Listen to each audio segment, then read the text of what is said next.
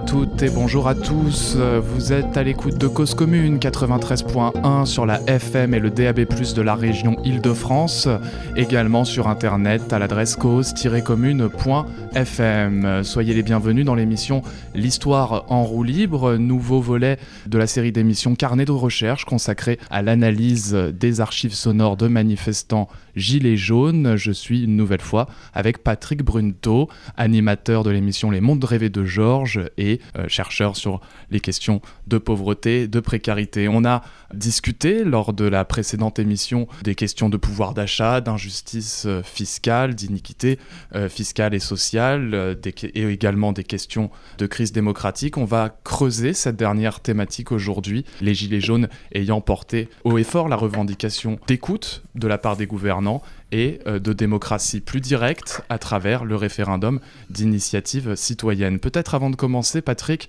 on parlait de poujadisme dont ont été accusés les gilets jaunes. En quoi est-il péjoratif? En fait, euh, il y a euh, dans l'espace politique et aussi dans l'espace universitaire, qui est très très proche finalement de l'espace politique au niveau des catégories, il y a une sorte d'accord tacite, voire explicite, euh, souvent explicite d'ailleurs quand les, la science politique est très proche du pouvoir politique et travaille euh, souvent la main dans la main. Donc, euh, notamment, je pense à, à l'ouvrage qui est sorti sur le populisme sous la direction d'Olivier Hill à la découverte avec d'autres. Donc c'est un gros pavé qui, qui, qui, parle, qui synthétise cette notion, qui s'appelle la tentation populiste au cœur de l'Europe sous la direction de d'Olivier Hill, Janine Chen, Eric Vial et Ghislain Waterloo.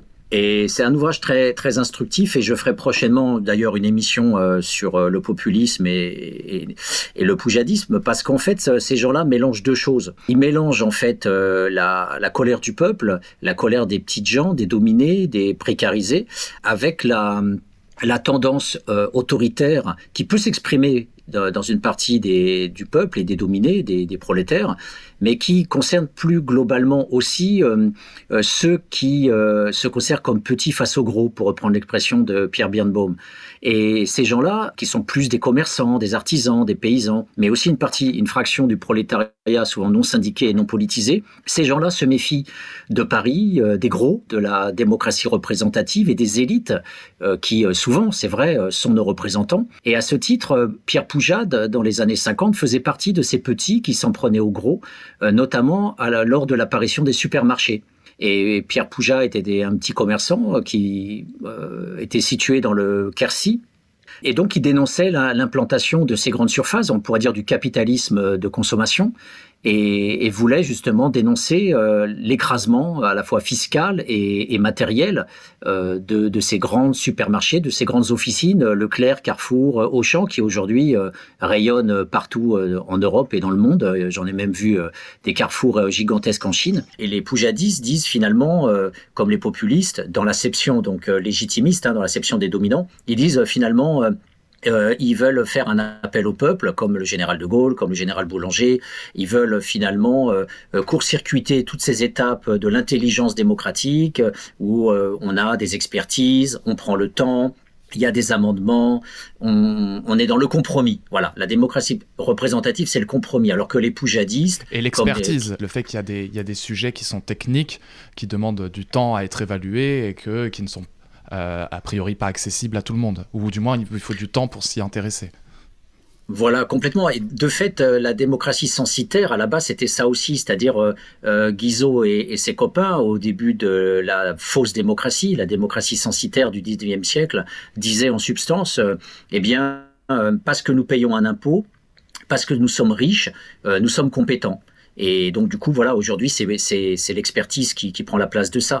Et donc, la question effectivement technique euh, remplace la, simple capacité pour un citoyen à dire aussi ce qu'il pense. Euh, et c'est effectivement tout ce, tout, ce, tout ce rejet des élites à l'égard de la parole euh, du peuple dont on va parler avec les Gilets jaunes, qui, qui finalement est, est un, un gros amalgame. Et on confond les revendications légitimes, la colère euh, des dominés de manière générale, avec cette euh, conception qui n'est qu'une toute petite partie des populistes, euh, les, populistes d'extrême droite, qui effectivement font partie de, gens qui récusent entièrement la démocratie représentative, alors que ceux qui sont tout simplement des rebelles, souvent apolitiques, souvent abstentionnistes, souvent perdus dans, dans ce monde politique complexe, eh bien, ces gens-là demandent juste qu'on les écoute, ils demandent juste un tout petit peu plus de participation politique, ils demandent qui puisse aussi exister socialement. Et bien souvent, grâce à cet amalgame que font très souvent les, dominants, je vous rapporte au livre extraordinaire euh, de, Paul Nizan, Les chiens de garde,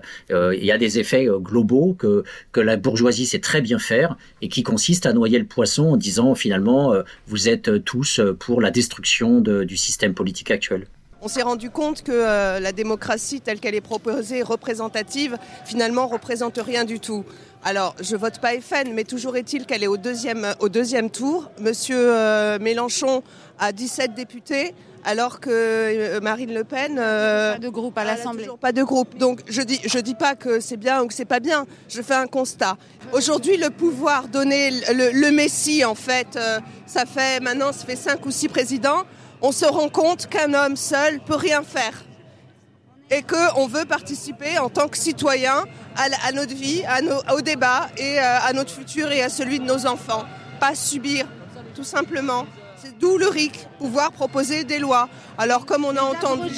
pouvoir les abroger, pour pouvoir révoquer des élus quand, ils ne correspondent pas à, l'engagement qu'ils ont pris devant les électeurs, pouvoir euh, légiférer par les référendums ce qui se passe en Suisse depuis 200 ans. Qu'on ne dise pas que c'est un modèle qui n'existe pas. C'est un modèle qui existe dans un pays qui est parfaitement prospère, parfaitement stable, qui n'a aucun problème aujourd'hui, euh, qui a 8% et demi de TVA. Donc qu'on arrête de nous raconter que c'est une utopie. C'est pas une utopie, c'est un idéal qui en plus peut se baser sur une expérience de 200 ans d'autres pays et euh, se l'appliquer d'une façon encore plus universelle ce que fait toujours la France. La France euh, garde cette universalité. Pourquoi certains scandent Macron démission? Parce que M. Macron a choisi d'incarner seul ce pouvoir, tout en haut de la pyramide. Tant qu'il a choisi l'incarner, faut qu'il assume. Cette colère aujourd'hui s'adresse aujourd'hui à lui, à lui seul. Puisqu'il a saboté tous les intermédiaires, c'est-à-dire les maires, c'est-à-dire les syndicats, il a tout saboté. Il a fait, il est passé à coup de 49-3. Donc aujourd'hui, les gens se retournent pas contre les syndicats ou contre les partis politiques, ou se tournent pas vers eux, mais se tournent tout simplement vers Macron, puisqu'il nous l'a demandé encore récemment qu'ils viennent me chercher. Je, ne dois répondre qu'au peuple souverain et donc qu'ils viennent me chercher. Donc le peuple souverain est là et on veut venir le chercher. Voilà, et qu'il arrête de dire que la France et que les Français ne, font pas d'efforts. On fait des efforts tous les jours, le samedi y compris. Je préférerais rester en famille, avec ma famille, avec mes amis. Et je viens ici, je travaille toute la semaine et le samedi, je viens manifester. Voilà, il y a des phrases qu'on ne dit pas à ses enfants. C'est le père de la nation, le président. C'est le père. Il doit tous nous traiter comme ses enfants. Il doit, protéger, il doit protéger ses enfants. Il ne doit pas les insulter. Jamais, jamais, jamais. Il est allé trop loin. Il est allé trop loin. Il, est, il est méprisant. Les gens qui ne sont rien, ça n'existe pas. Ils sont, ils sont un frère, ils sont une sœur, ils sont une mère, ils sont un père, ils sont un oncle, mais jamais ils ne sont rien. Jamais. On a dit ni parti, ni syndicat, ni médias euh, média officiels. On est un média indépendant. Euh, oui, je veux bien, oui, oui, oui, oui, il y a des chances. Enfin, c'est pas sûr, mais enfin, vous avez quand même une, station, d'accord? Vous avez de la chance. Euh, ni, ni association, ni association, je vais préciser, à connotation politique. Ni droite, ni gauche. D'accord? Eh bien, à partir de là, on a droit au drapeau français et aux drapeaux régionaux, parce que le but principal, c'est de baisser les taxes, d'accord Baisser aussi, euh, même quasiment les supprimer, les taxes sur les produits de première nécessité, c'est hyper important. Et euh, des salaires, c'est-à-dire qu'on doit conditionner la baisse des taxes dans une entreprise avec la hausse de salaire euh, dans, dans, cette même entreprise. D'accord Ça doit être conditionné. Donc l'idée, c'est de baisser les taxes pour les entreprises? Ben oui, mais attendez, avec la condition qu'on augmente les salaires de cette entreprise. Parce que sinon, ils n'ont pas droit. Sinon, on ne baisse pas les taxes. C'est la contrepartie. Et alors, on a entendu également euh, qu'il y avait comme objectif euh, d'améliorer le fonctionnement des services publics, etc. Est-ce que vous partagez ces objectifs? Bah, Évidemment. Non, mais justement, on est là pour la défense des territoires. C'est-à-dire qu'au niveau euh, des, euh, des EHPAD, au niveau des hôpitaux, au niveau des maternités, non mais on va être obligé d'accoucher de, d'accoucher à une heure, la, femme elle a, déjà accouché dans l'intervalle. plein de trucs comme ça, la poste, etc. Tout ça, on est justement c'est ça qu'on défend. Ce sont les territoires. C'est la France périphérique. Et à partir de là, euh, c'est du squat. C'est-à-dire qu'on a, il n'y a aucune raison qu'on nous mette des drapeaux étrangers. Il n'y a aucune raison qu'on trouve des, des, drapeaux politiques comme le NPA et les, euh, les syndicats.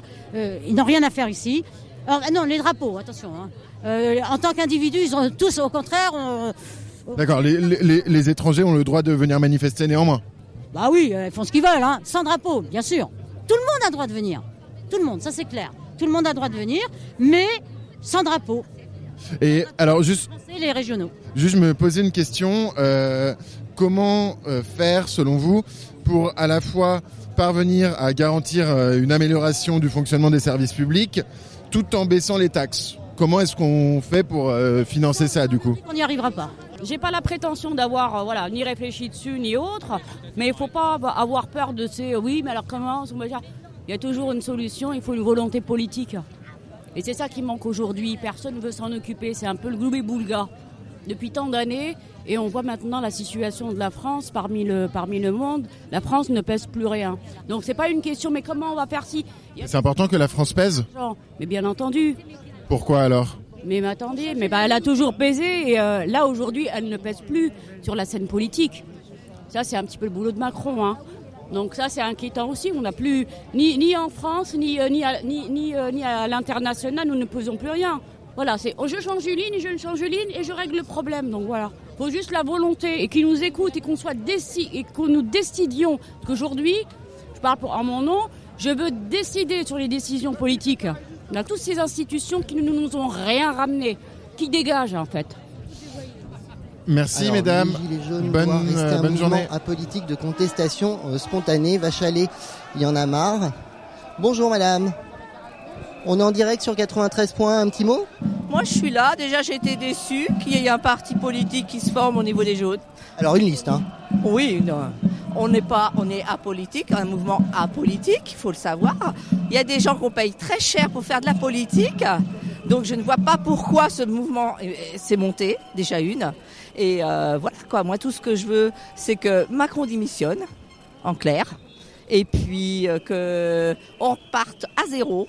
Ces petits discours, ces petits shows là en ce moment, le show du Moped Show, euh, il faut qu'il arrête. Parce que si c'est pas encore ce, que, ce qui va pas dans la France, je ne sais pas pourquoi il a été élu président. C'est tout. Alors plusieurs choses. Si Macron démissionne, qu'est-ce qu'on fait? On revote? Oui, on revote. Ok, donc pour les mêmes en fait. Ah non, pas pour les mêmes. en fait, on a un mouvement de contestation spontanée. Donc on fait une dissolution, Macron démissionne, on revote, celui qui se présente, il est là avec des solutions, puisque Macron n'a pas de solution, on est d'accord. Il est en train de faire des grands débats nationaux parce qu'il n'a pas de solution. Donc on revote, les gens qui viennent, il faut qu'ils aillent des solutions, sinon on redescend dans la rue. C'est pour ça qu'il ne faut pas être aux européennes. Nous, on est un mouvement de contestation spontanée et apolitique. Il y a des gens d'extrême droite, d'extrême gauche, du centre et tout, donc on s'en fout, nous. Qui vient dans les Gilets jaunes, on s'en fout. Si demain tu mets un parti, bah, ça va être la division. Donc Macron, il a tous les beaux jours devant, lui. Donc voilà. Donc, comme je te dis, le prochain qui vient, il faut qu'il vienne avec des solutions. Mais c'est pas nous de les trouver les solutions. donc, on, retourne voter, mais de façon éclairée, c'est-à-dire qu'on pas de chantage. Euh. Et puis, et puis avec des programmes très clairs. Pas de dire, euh, je vous donnez-moi un chèque en blanc pendant 5 ans, et puis après, bah, je ferai ce que je veux pendant les 5 années. Donc respectez déjà ce qu'ils font, mais qu'ils soient clairs dans ce qu'ils disent. Donc le prochain, il faudra qu'il ait des solutions précises, parce que moi, ça ne me dérange pas qu'il y ait un type qui gagne 20 000 euros par mois. Ce qui me dérange, c'est qu'il y a des gens qui gagnent 500 euros par mois et que le 15 du mois, ils n'aient plus de sous. Maintenant, c'est à eux de trouver des solutions, c'est pas aux gilets jaunes. Nous, on les paye pour ça. Cause commune, la voix des communs. Paroles récoltées euh, dans l'ordre le 9 janvier, le 23 février et le 26 euh, janvier 2019 pendant, la, les, pendant des manifestations de Gilets jaunes à Paris. Paroles récoltées donc par Cause Commune, dont euh, nous commentons et analysons ici les archives. Beaucoup de thèmes abordés autour mm. de ce que j'ai intitulé la crise de représentation, la crise démocratique, une crise qui s'est exprimée par le rejet viscéral euh, contre Emmanuel Macron, qui a euh, joué avec le présidentialisme de la Ve République euh, et qui l'a amené à son paroxysme, On entend au sein de ces archives des références à ces fameuses petites phrases d'Emmanuel Macron qui ont choqué. Donc, ces gens qui ne sont rien, c'était en 2017. On entend également Je veux décider, nous ne voulons pas subir, c'est à peu près les propos qu'on entend. Et puis, ce couple, ce dernier couple, qui dit on est apolitique, il y a des gens d'extrême droite, d'extrême gauche, nous on s'en fiche, c'est euh, ce qui a été beaucoup critiqué, ce qui, a pu, ce qui a pu être analysé comme une des limites du mouvement des euh, Gilets jaunes. Patrick oui, c'est poignant, c'est très riche et en même temps c'est poignant parce qu'on on entend là, la détresse euh, d'abord en termes d'humanité. C'est-à-dire qu'on on a parlé jusqu'à présent de néolibéralisme euh, dans un langage désincarné, un langage euh, politique, technique, mais il y a aussi quelque chose qui relève euh, de, de violence extrême, qui relève de la morale, qui relève de la dignité, qui relève de l'éthique. Et là, à ce niveau-là, effectivement, la, phrase de Macron sur les gens qui sont rien, et ça, ça, ça percute complètement la dignité humaine. On est, on est dans un, une agression une agression de l'oligarchie et de l'élite euh, contre euh, contre les dominés. Et là, on voit que finalement, euh, quand parfois on nous enfarine avec des beaux discours comme les, fausses promesses électorales, eh bien là, parfois, il y a une sorte de lâcher prise où là, le personnel politique va ne plus se contrôler et dire parfois le un lapsus, comme dirait Freud. Et, donc, c'était très important que justement cette conscience politique populaire donc qu'on appelle souvent l'infrapolitique, euh, sans être vraiment euh, méchant ou, ou, condescendant, mais en tout cas, on va dire hors des catégories usuelles de la politique, eh bien, on voit que c'est une très grande compétence. Parce qu'il y a justement le fait de ne pas s'arrêter sur des petites phrases, le fait au contraire de dire ça c'est très grave. Ça c'est très grave parce que au-delà de toutes les différences idéologiques qui peuvent exister, il y a l'obligation dans une démocratie fondée sur des droits de l'homme, fondée sur la dignité, la fraternité, on le répète sans cesse euh, dans les symboles, il y a à un moment donné le droit à la parole, le droit à l'existence, et quand on dit des gens qui ne sont rien, eh bien là on est sur une pente fasciste, parce que à partir du moment où on dit que les gens sont rien, eh bien on peut on peut les supprimer, on peut euh, les laisser mourir, on peut, euh, comme disait Foucault, faire vivre ou laisser mourir. Donc ça, c'est le premier point que, que, que je souhaitais dire. Euh, ces, ces, ces, phrases très fortes, très, très importantes que, que, que Cause Commune a, a retrouvées. Et, et en fait, ça, ça nous dit quoi euh, finalement? Ça nous dit pas forcément qu'il y a un rejet du système politique, tout ce qu'on a entendu. En fait, paradoxalement, ça veut, ça, ça dit qu'on veut être plus acteur dans le système politique actuel. On veut pas détruire l'élection, on veut pas détruire les élus. À aucun moment il y a des gens qui disent il faut aller brûler l'Assemblée nationale. À aucun moment. Ce qui est dit, c'est on veut mettre plus de démocratie. Et le grand paradoxe de la manière dont les universitaires et les hommes politiques euh, invalident euh, ce qu'ils appellent les populistes, c'est finalement euh, le, grand délire de tout ça, c'est que ça repose sur euh, un paradoxe qui est qu'au contraire, au contraire, ces gens-là manifestent l'envie de participer davantage. Alors, ce qui fait peur aux élus, comme on le disait dans la première émission, ce qui fait peur aux élus, c'est euh, leur existence. C'est-à-dire que normalement, un élu doit être un représentant du peuple. Il ne doit pas faire carrière. Or, comme le disait il y a bien longtemps le sociologue Max Weber, les hommes politiques vivent par la politique, mais de la politique. Et donc, ils en font une carrière, ils en, font de l'argent, ils en vivent. Et de ce fait-là, ils, ne veulent pas être sortants. Et, et donc, euh, d'où... Euh, D'où le cumul des mandats et les, et Charlot. Je rappelle que ce sont des directeurs de recherche au CNRS et qu'ils ont une très grande aussi, autorité scientifique. Ils ont euh, donc je, peux aussi me, dire euh, voilà euh, c'est eux qui l'ont dit.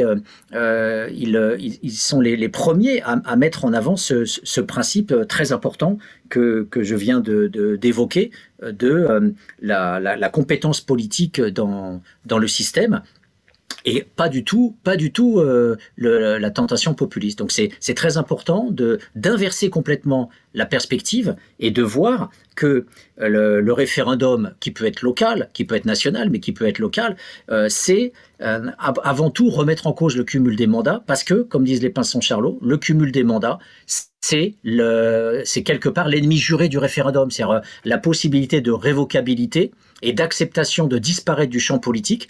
Moi, toute ma vie, j'ai vécu avec Giscard d'Estaing. toute ma vie, j'ai dû subir euh, euh, Mitterrand, euh, Chirac et, je dirais même dans les médias Drucker et, combien d'autres qui sont des, permanents, qui sont des voilà. Et cette oligarchie-là, elle est permanente. Et c'est pour ça que c'est une oligarchie et que ce sont pas des élus, ce sont pas des hommes politiques. Donc la, la façon dont les gilets jaunes nous disent on doit avoir une possibilité d'intervenir, eh ben oui, c'est que cette participation politique dans le système, elle suppose un équilibrage, elle suppose des compromis, et de ce fait, elle suppose de remettre en cause le professionnalisme éhonté de ces hommes politiques qui se, protègent, qui, se donnent des allocations chômage, comme je le disais, euh, euh, à taux plein pendant cinq ans, qui se, qui se donnent des postes cachés euh, dans des commissions, qui pantoufle après dans des grandes multinationales comme Marty Aubry, euh, qui revient en politique après, mais elle est la fille de Jacques Delors, donc c'est tout à fait normal.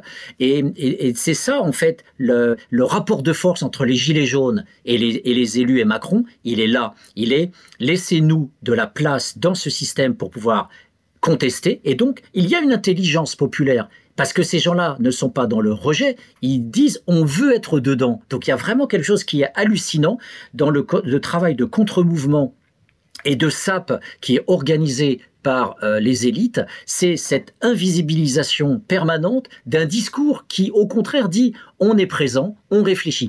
Et pour finir, le fait de refuser les partis politiques, ça ne veut pas forcément dire qu'on rejette la démocratie représentative, ça veut dire que on veut aussi pouvoir discuter de problèmes techniques, le niveau des salaires, les, pensions euh, pour euh, les, gens qui sont au RSA, euh, les taxations. Bref, tout, tout, le langage qui est utilisé est un langage politiquement technique qui dit on n'a pas besoin des idéologies quand ils disent on n'a pas besoin du NPA, c'est pas euh, ok, on a on a le droit de pas être marxiste et révolutionnaire, mais la question elle est même pas là. C'est que en fait que ce soit la, droite ou la gauche, ils disent on veut pas de la vulgate, de l'idéologie, des grands mots habituels des hommes politiques. On, on veut pas de ça. Nous on veut faire de la politique réaliste sur les enjeux de notre vie quotidienne, sur le prix de l'essence, euh, comment réguler ça par rapport à des, taxes, est-ce qu'il faut taper sur la TVA Ben non, parce que c'est un impôt euh, scandaleux et, injuste, et justement le néolibéralisme passe souvent par la TVA et pas par l'augmentation des revenus des plus riches. Donc il y a véritablement euh, cette, ce, cette compétence politique, cet appel à la participation politique qui, au final, s'est exprimé directement, directement par les Gilets jaunes à travers les agoras qu'ils ont mis en place sur les ronds-points. Alors pour euh, réagir à ce que tu viens de dire qui est très euh, intéressant, euh, effectivement, nous voulons participer, nous voulons discuter des problèmes politiques et non pas les réserver à des experts qui peuvent être des partis, des députés ou des, ou des syndicats. C'est le retour du bâton du fameux réel dont se targuent les, les gouvernants, et en particulier Emmanuel Macron. Nous faisons cela parce que la réalité économique prime, la France est insérée dans le monde, il y a des échanges internationaux. Si nous ne sommes pas compétitifs, les pays d'à côté le seront et ça va augmenter euh, le chômage chez nous. C'est un discours qu'on entend euh, depuis 20-30 euh, ans, je sais pas, depuis ma naissance, j'entends ce discours. Et donc ce réel réservé aux gouvernants et aux ministres s'est retourné et réapparu sous, le, sous leurs yeux. De quel réel parle-t-on? Le, réel politique des euh, gilets jaunes et le réel du quotidien, du pouvoir vivre, de mettre de l'essence dans une voiture pour aller travailler, pour aller chercher un travail. C'est ce concret-là qui a été renvoyé à, la figure et discuté politiquement pour ce qui est du pantouflage euh, des cumuls des mandats, bon, le, cumul des mandats, faut-il le dire, a été interdit par euh, François Hollande. Tu nous parles d'élus, etc., qui, typiquement, ont été présentés par Emmanuel Macron et ses soutiens comme l'ancien monde, et lui se targuait justement de renouveler euh, cette classe politique, euh, cet ancien monde euh, fait de, gens qui, qui étaient professionnels de la politique pendant 10-20 ans, comme je le disais en introduction, a fait élire euh, des gens qui n'étaient pas du tout professionnels de la politique euh, et qu'il a sélectionné euh, sur CV, etc. Je ne dis pas que c'est super bien ce qu'il a fait, je dis pour c'est intéressant que ça tombe sur lui finalement que ça, que, ça soit lui qui se targue d'être le renouveau et son mouvement qui se vante d'être des amateurs, de ne pas être des professionnels de la politique, d'être des gens de la société civile et donc d'être dans les, dans les dites réalités concrètes de l'économie, bien sûr que la composition sociologique de la Chambre de l'Assemblée nationale reste des cadres euh, et des, des, cadres professions intellectuelles supérieures et des gens qui sont socialement privilégiés. Mais c'est tombé à un moment dit de, renouveau, ce qui s'analyse de différentes manières et s'analyse en premièrement en se disant que l'essoufflement, la crise démocratique datait euh, bien avant et qu'Emmanuel Macron en est euh, un, premier symptôme.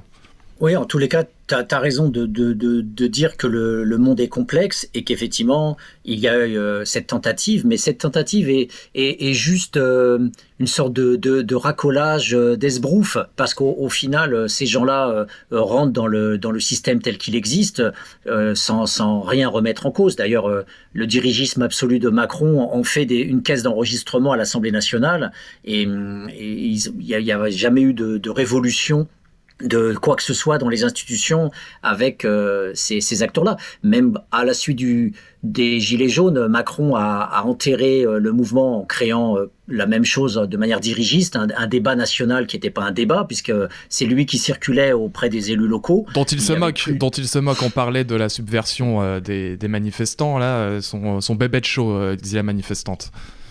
Ouais, c'est voilà en, tous les cas, voilà, c'est c'est encore du discours. Euh, bien sûr, il y a des gens qui viennent de différentes professions. Il y a, il faut pas tout critiquer. Ça pouvait être un appel d'air qui en soi pouvait être intéressant si Macron n'était pas Macron. Mais il est Macron et il est comme un comme un nouveau De Gaulle, euh, très très très dirigiste.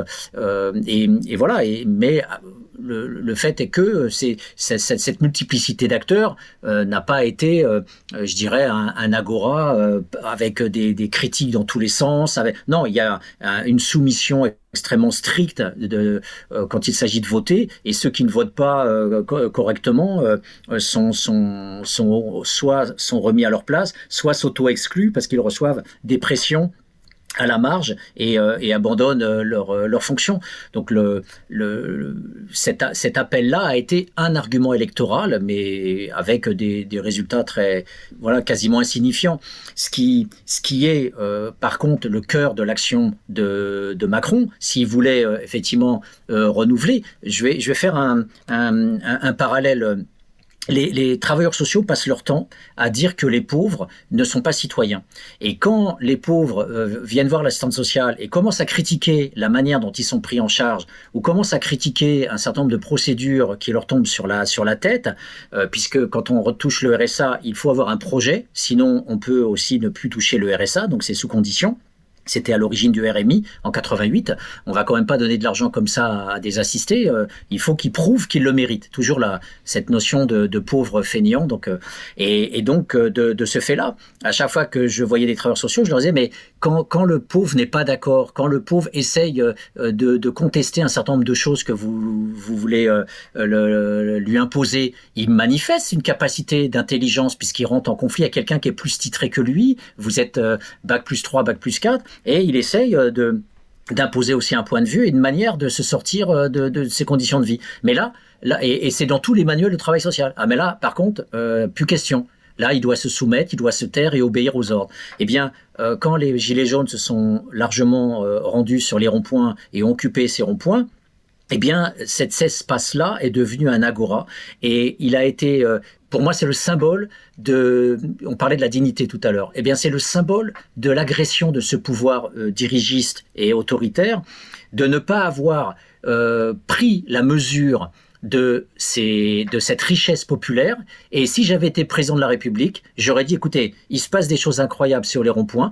Euh, organisez-vous, créez des commissions, commencez à mettre par écrit des choses vous faites votre petit barbecue, on va vous donner des tentes, on va faire en sorte de faire en sorte que vous perturbiez plus la circulation, mais en tous les cas, garder cet espace parce que c'est un espace citoyen de base, euh, comme une assemblée locale, et c'est précieux. Et à partir de là, on va faire remonter, et ça va être ça le débat national, on va faire remonter toutes les doléances, comme les cahiers de doléances de 1789. Ce qui a, ce qui a été en partie fait, il y a eu 600 000 cahiers de doléances qui ont été recueillis par les maires, dont, euh, dont une association réclame la publication, et euh, ça traîne des pieds pour les, pour les diffuser, pour les publier au grand public. le prétexte en est le coût de la numérisation. Voilà, donc tu vois, voilà, donc il y avait au-delà même d'attendre que le, pouvoir euh, leur, donne le feu vert, voilà, les gilets jaunes. Je parle de compétences politiques et d'expertise, et ben voilà, tu, le montres magnifiquement. Il y a des cahiers de doléances. Ces, ces, gens-là ont produit, ils ont écrit, et, euh, ça a été euh, de la même manière que dans les cités toute la bonne volonté politique des jeunes sous-prolétaires a été cassée pendant les premières marches. Euh, ça a été récupéré par Mitterrand avec SOS Racisme, etc. etc. Et donc, euh, il y a un, ouvrage qui est sorti euh, par un chercheur, Olivier Masclet, sur la manière dont le Parti communiste a, bloqué l'accès aux, aux élus à l'édilité locale, aux jeunes des cités qui souvent étaient des grands frères, qui avaient fait des études supérieures, qui avaient un, rayon d'action culturelle et qui pouvaient euh, rentrer dans les municipalités pour euh, changer la donne. Eh bien, ça a été systématiquement verrouillé et, et, Masclet montre bien que là, c'est bien des forces de gauche qui ont bloqué ça, notamment le Parti communiste. Donc, à chaque fois qu'il y a une expression, les sous-prolétaires qui font des marches, les gilets jaunes qui, écrivent des cahiers de doléances, euh, à chaque fois qu'on a de l'agora, qu'on a de la citoyenneté locale, eh bien, le pouvoir représentatif de l'oligarchie bloque. Et donc, voilà, on, a là des preuves que, effectivement, les gilets jaunes ne mentent pas et que ces derniers ne sont pas euh, libertariens. Beaucoup de ces derniers ne sont pas libertariens. On ne peut pas euh, faire une généralité sur notre seul corpus, corpus que j'ai par ailleurs, pour être tout à fait transparent, sélectionné et monté pour que la parole soit diffusable. Ce que dit euh, Paul, bénévole à cause commune, lorsqu'il demande, je me demande comment est-ce qu'on euh, améliore les services publics tout en euh, abaissant les taxes. Euh, ça a été un questionnement, une, une, interrogation euh, lancée pendant euh, ces mois de, de, conflits sociaux et de mobilisation. Et elle répond, c'est pas à moi d'en décider. Enfin, en fait, il faut de la volonté politique. il, y a toujours une solution, etc. Vous posez, vous posez mal le problème finalement. Exactement mhm. comme le, membre de ce jeune couple, enfin de ce couple qui se dit spontané et apolitique, qui à la fin, à la fin de l'interview dit c'est pas à nous de trouver les solutions, c'est à eux de les trouver. ce mouvement euh, nous montre à la fois une demande de participation directe et en même temps une certaine euh, euh, conception de l'élu salarié du peuple ou du citoyen actionnaire de, l'élu, je ne sais pas comment le dire, on les paye pour ça. Ils sont payés à trouver des solutions. je, vais là de manière un peu empirique. C'est assez inédit que les élus soient considérés ainsi, comme des salariés, salariés des citoyens. Oui, et c'est vrai que la, la, question euh, que tu évoquais tout à l'heure de la rigueur euh, qui est imposée par euh, les pouvoirs de tout l'espace capitaliste occidental, et même, même en Asie, au Japon, etc., c'est le même discours. En fait, quand on, on, étudie de près la question de, du budget de l'État, des profits, des dividendes, on se rend compte qu'en fait, il y a beaucoup d'argent que cet argent est redistribué avec euh, des parapluies euh, gigantesques aux, dirigeants des entreprises.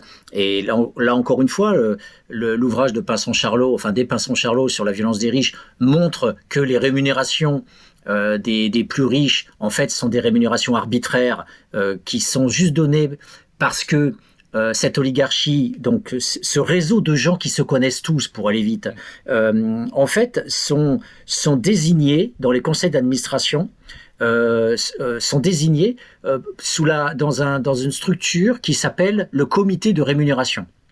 Et ce sont des gens qui ne font pas partie de l'entreprise. Donc, on va faire croire que ce sont des gens neutres. Alors qu'en fait, ils euh, circulent de conseil d'administration en conseil d'administration. Alors, ils ne font pas partie, par exemple, de Michelin. Euh, on va faire appel à Bernard Arnault, par exemple, pour euh, faire partie du comité de rémunération. On va faire appel à quelques autres patrons d'autres entreprises. Et ben, forcément, ces gens-là vont dire au patron de Michelin, ben oui, toi, tu dois avoir 3 ou 4 millions d'euros par an.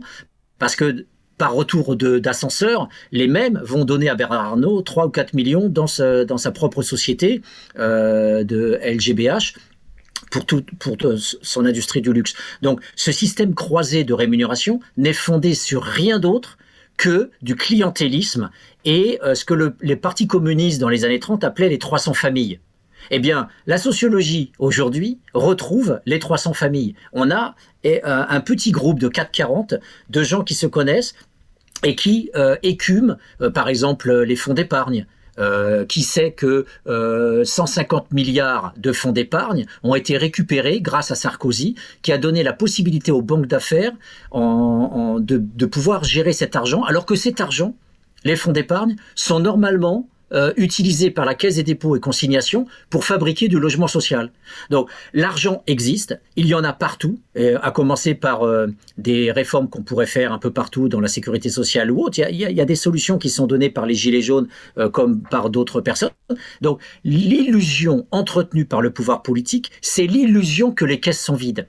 De la même façon, depuis une cinquantaine d'années, depuis les années 80, il y a une rhétorique qui est notamment dénoncée par un économiste euh, très connu qui s'appelle Jean-Pierre Dupuis, qui, euh, où tous les jours à la radio, toujours, on entend que les marchés sont hésitants, que les marchés ont perdu confiance, que c'est le marasme. Mais on n'a jamais vu depuis 20 ans des taux de profit aussi extraordinaires.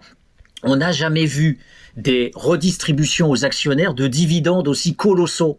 Et la France a même été taclée par les États-Unis comme un des pays qui donnait le plus de dividendes au monde. On est peut-être le premier pays au monde qui a tant donné à ses actionnaires. Et, dans la même veine, on brade l'économie industrielle, on, brade toute la métallurgie, toute la fonderie, euh, tout, ce qui était la seconde révolution industrielle, au profit de la finance internationale qui est purement spéculative. Et à chaque fois qu'on a voulu euh, taxer euh, cette finance internationale, je vous rappelle que l'altermondialisme, c'est la taxe Tobin, essentiellement, attaque en France et dans le monde, notamment la naissance à Porto Alegre au Brésil, c'est de taxer les transactions financières, mais de manière ridicule. 0,1%, nous dit le prix Nobel d'économie euh, Tobin. Et avec ce 0,1%, on peut quasiment rincer la planète euh, euh, la planète entière en donnant de l'eau, en donnant à manger à tout le monde, en donnant du logement décent. Le même calcul peut être fait à partir de l'utilisation de 1% du budget des armements dans le monde.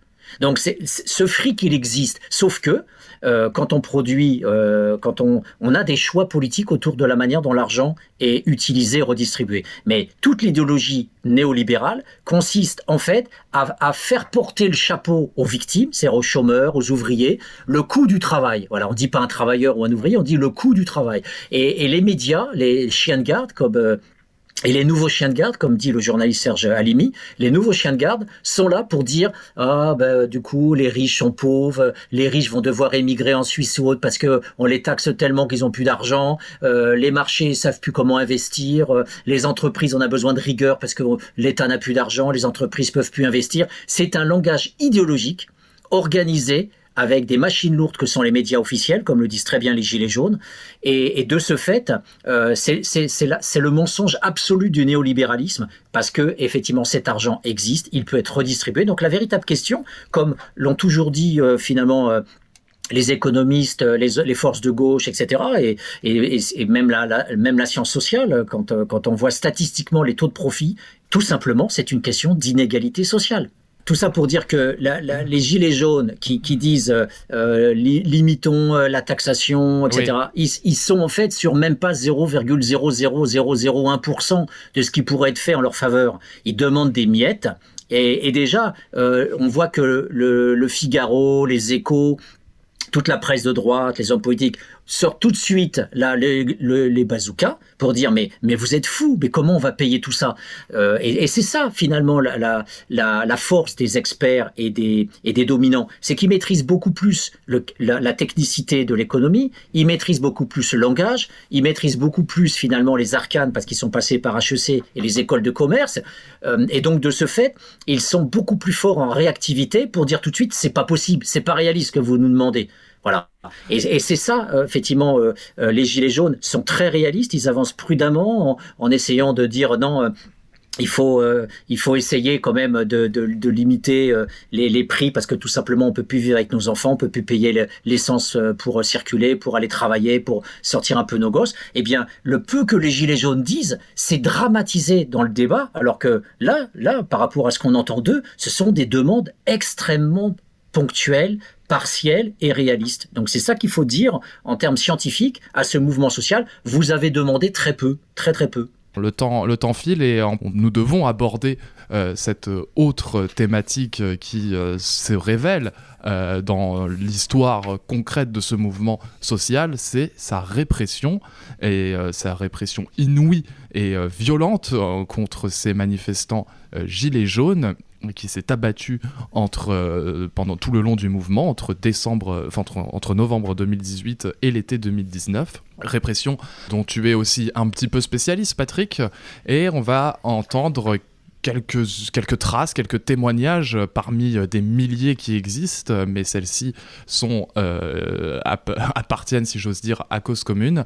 Euh, traces et témoignages de des formes de répression de ce mouvement des Gilets jaunes. Je rappelle que vous êtes toujours à l'écoute de Cause commune 93.1 FM et vous écoutez l'émission L'histoire en roue libre. On est euh, actuellement avenue de euh, Wagram devant un café qui s'appelle euh, La Flamme et il s'avère que bien qu'en dehors de la NAS, des tirs de flashball ont été réalisés par les forces de l'ordre et ont fait au moins puisque on l'a sous les yeux, une victime aujourd'hui. bonjour à toi, quel est ton prénom? Bonjour, je m'appelle Thomas, j'ai 35 ans. Alors Thomas, tu peux, un petit peu nous raconter euh, ce qui, euh, ce qui s'est passé et euh, qu'est-ce qui t'a mis là dans, dans, cet état avec du sang absolument partout, un bandeau sur la, moitié du visage et le nez manifestement cassé? Eh bien, bah, j'étais en train de manifester pacifiquement. Hein. On, défile, on marche tranquillement, sans insultes, sans jeter quoi que ce soit, sans violence, hein, parce que c'est le mot d'ordre des Gilets jaunes. Et euh, bah, comme ça, sans sommation, j'ai pris un, flashball en tir direct en, plein dans la gueule, faut le dire. Il tire dans le tas en fait. Hein. il, recharge, il retire, il recharge. Il y avait des tensions particulières euh, qui euh, ont conduit à, un tir, des tirs de flashball Parce qu'on a, on a beaucoup entendu de lacrymo. alors en fait, de leur part, oui, ils ont énormément gazé, d'abord, de loin. Euh, et, puis moi, je sais pas pourquoi, j'ai pris un flashball en, pleine tête. Et euh, alors qu'on était tous euh, posés, quoi. On n'était pas en train de, de, jeter quoi que ce soit. On était juste en train de manifester, quoi, comme tout le monde. Les, manifestations, surtout à Paris, hein. les manifestations, c'était les manifestations de gauche, de, de, gens qui étaient une certaine, on va dire, bourgeoisie, on appelle ça les bobos, enfin tout ça. Là, maintenant, c'est vraiment euh, les, laissés pour compte, euh, ceux qui n'ont pas du tout d'argent, les 10-15 premiers pourcents, ceux qui, sont qui deviennent maintenant les parias de la société. Les invisibles. On les appelle les invisibles, mais en fait, on veut, on veut, on veut, on, les invisibilise. On, voudrait qu'ils deviennent des parias, de même que les gens qui étaient en banlieue ont été, ont été, euh, été euh, traités comme des parias et, et, eux. Euh, finalement, tout le monde était d'accord que c'était des, gens qui valaient pas, dont il ne valait pas le coup qu'on s'intéresse. Et petit à petit, ça remonte. Alors maintenant, c'est les bons petits blancs, les Français, qui se retrouvent dans cette situation-là. Et euh, on les traite comme on a traité les, gens de banlieue, les Algériens et les, les, Maghrébins, etc. Alors ce que vous dites, je me permets une parenthèse, est super intéressant parce qu'en fait c'est ce qu'on dit des violences policières. En fait les violences policières, les, euh, enfin, la, technique de maintien de l'ordre. Pourquoi croyez-vous que Macron les, les pratiquants en banlieue depuis toujours Non, les méprise, les traite vers le mépris, et bah, comme il le fait maintenant.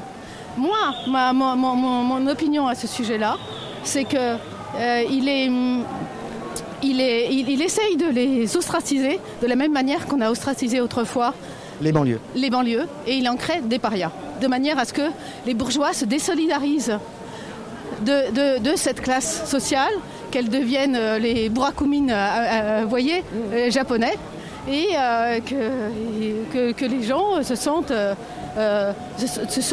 n'osent pas mettre de gilet, n'osent pas, de manière à pas, pas se sentir touchés par eux. Quoi. Et justement, la, loi euh, anti-casseurs, là, votée à une large majorité à l'Assemblée nationale mardi, vous en pensez quoi? Bien, je pense qu'on arrive dans un régime de terreur, tout simplement. C'est un régime de la terreur.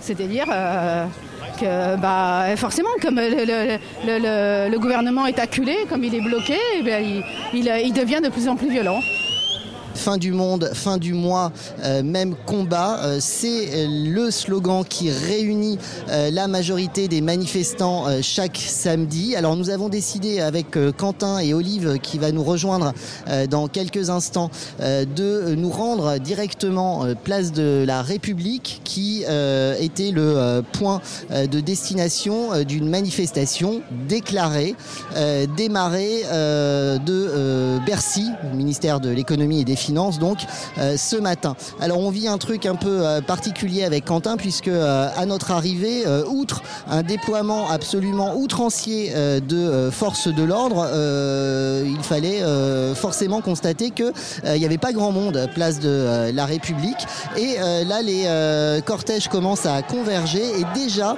vers la place de la République donc et déjà la place est envahie de gaz lacrymogène. Donc il y a très peu de personnes sur la place de la République. Euh, en réalité, tous les axes euh, de cette place sont actuellement bloqués par les forces de l'ordre et les cortèges euh, arrivant des différentes manifestations parties depuis ce matin, depuis différentes places de Paris, se retrouvent donc bloqués à l'extérieur de la place, ce qui a donné lieu manifestement à des jets de grenades lacrymogènes par les forces de l'ordre qui nous atteignent déjà sur la place de sur la place de la République.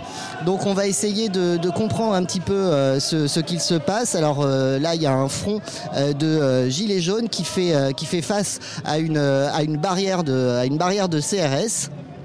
Donc on va aller, je ne sais pas si ces manifestants étaient, étaient présents ou... attends. Bonjour monsieur. On est Radio Cause Commune, radio associative parisienne et on est en direct. Vous pouvez nous dire un petit mot de, sur ce qui se passe parce qu'on vient d'arriver en fait. Bah, ça fait comme tous les week-ends, la police essaye de diviser le groupe parce qu'ils veulent pas qu'il y ait une grosse émeute. Bah, alors justement, là on est arrivé, nous, euh, a priori, euh, on, venait euh, retrouver la manifestation venue de Bercy et qui devait converger vers, vers République. Alors il n'y a pas grand monde, la place est complètement encerclée. Bah, nous, depuis ce matin, on essaye de converger sur un groupe ou un autre, mais il y a tellement comme police à droite à gauche, tu as à peu près 5 policiers pour un manifestant, ça fait qu'on ne peut rien faire. Oui, c'est-à-dire qu'à aucun moment vous avez pu rejoindre les cortèges. Et menacer de gazage ou de frapper si, si on dégage pas, comme ils disent. Bah là, ils ont gazé, hein, parce qu'on le sent d'ici. Je vais t'en dire une bonne. Ce matin, je me suis fait faire baliser 132 euros, 135 euh, euros, parce que j'avais un gilet jaune dans mon sac. Et il était 9h15, à cette heure-ci, il n'y a pas de manifestation.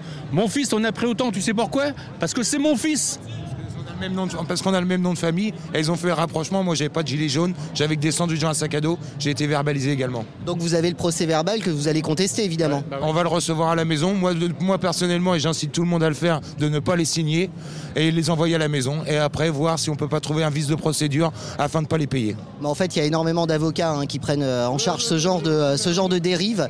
Et euh, évidemment, il faut nombreux contester ces verbalisations outrancières. Et surtout pas les signer, sinon c'est leur ramener de l'eau à leur moulin et accepter la sanction qui est, qui est injustifiée. Alors bien évidemment, ces archives seront toujours moins spectaculaires que les multiples vidéos de euh, violences policières, de mutilés, euh, de gens frappés au sol euh, qui ont malheureusement rythmé la mobilisation des Gilets jaunes. plusieurs thèmes ont été abordés. On a donc eu cette victime de Flashball, de LBD.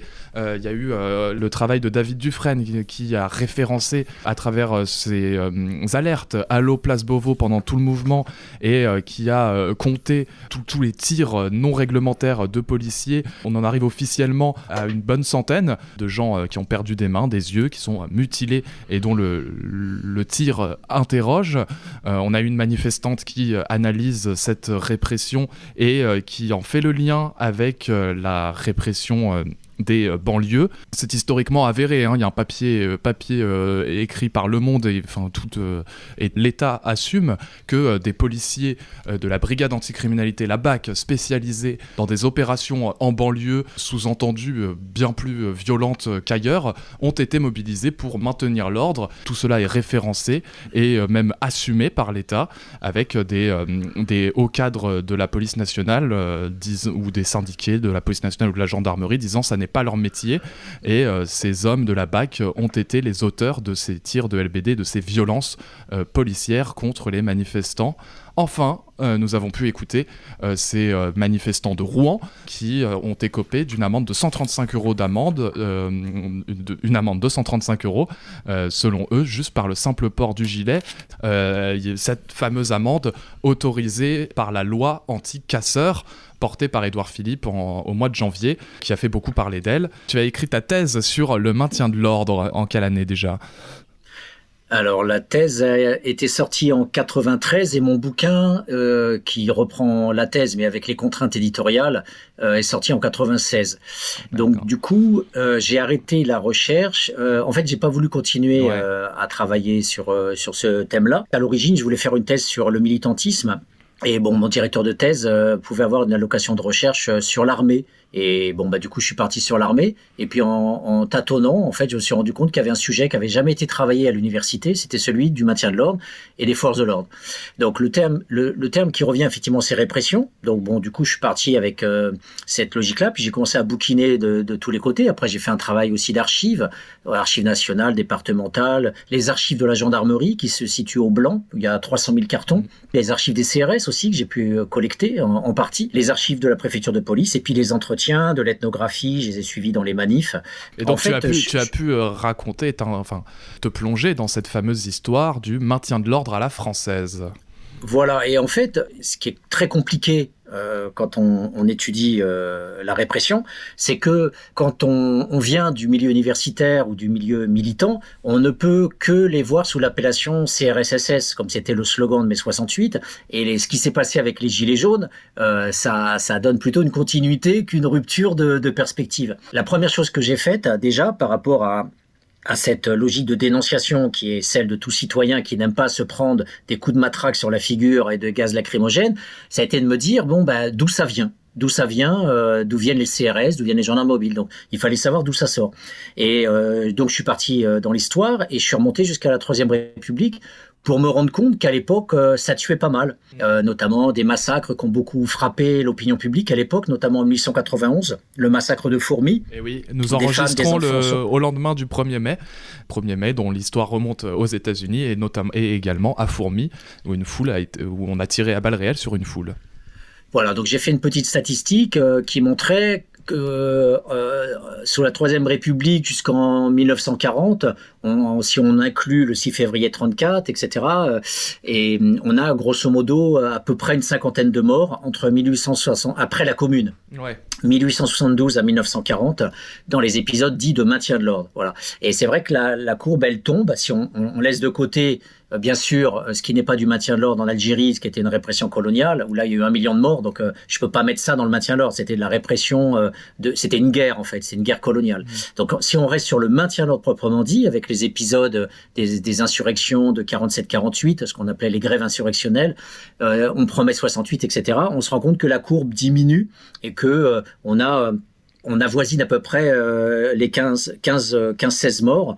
Euh, même mai 68, euh, voilà, c'était un, épisode avec beaucoup de castagnes et qui a été relativement bien géré. Donc j'ai essayé après de comprendre d'où sortaient ces, structures. Et donc la première comparaison à faire, on reviendra après sur la répression parce qu'elle existe. Les bavures, ça existe. Les dérives, ça existe. Et les imperfections de la démocratie, on peut en parler autant qu'on veut. Mais la structure de base, il fallait comprendre que, à partir du moment où la démocratie euh, est fondée sur l'élection et la souveraineté populaire, on ne peut pas tuer un citoyen comme on le fait en Chine, où, je le rappelle, 5000 étudiants ont été tués euh, par les Chinois euh, au moment du nettoyage de la place Tiananmen. À côté du totalitarisme, se pose la question comment réprimer un citoyen? Euh, à l'époque, on disait comment réprimer un citoyen momentanément égaré. Et donc l'armée faisait le sale boulot et voulait pas le faire parce que à chaque fois la presse, euh, la dénonciation des élites euh, et en plus les, républicains de l'époque euh, avaient très peur de l'armée qui était plutôt royaliste.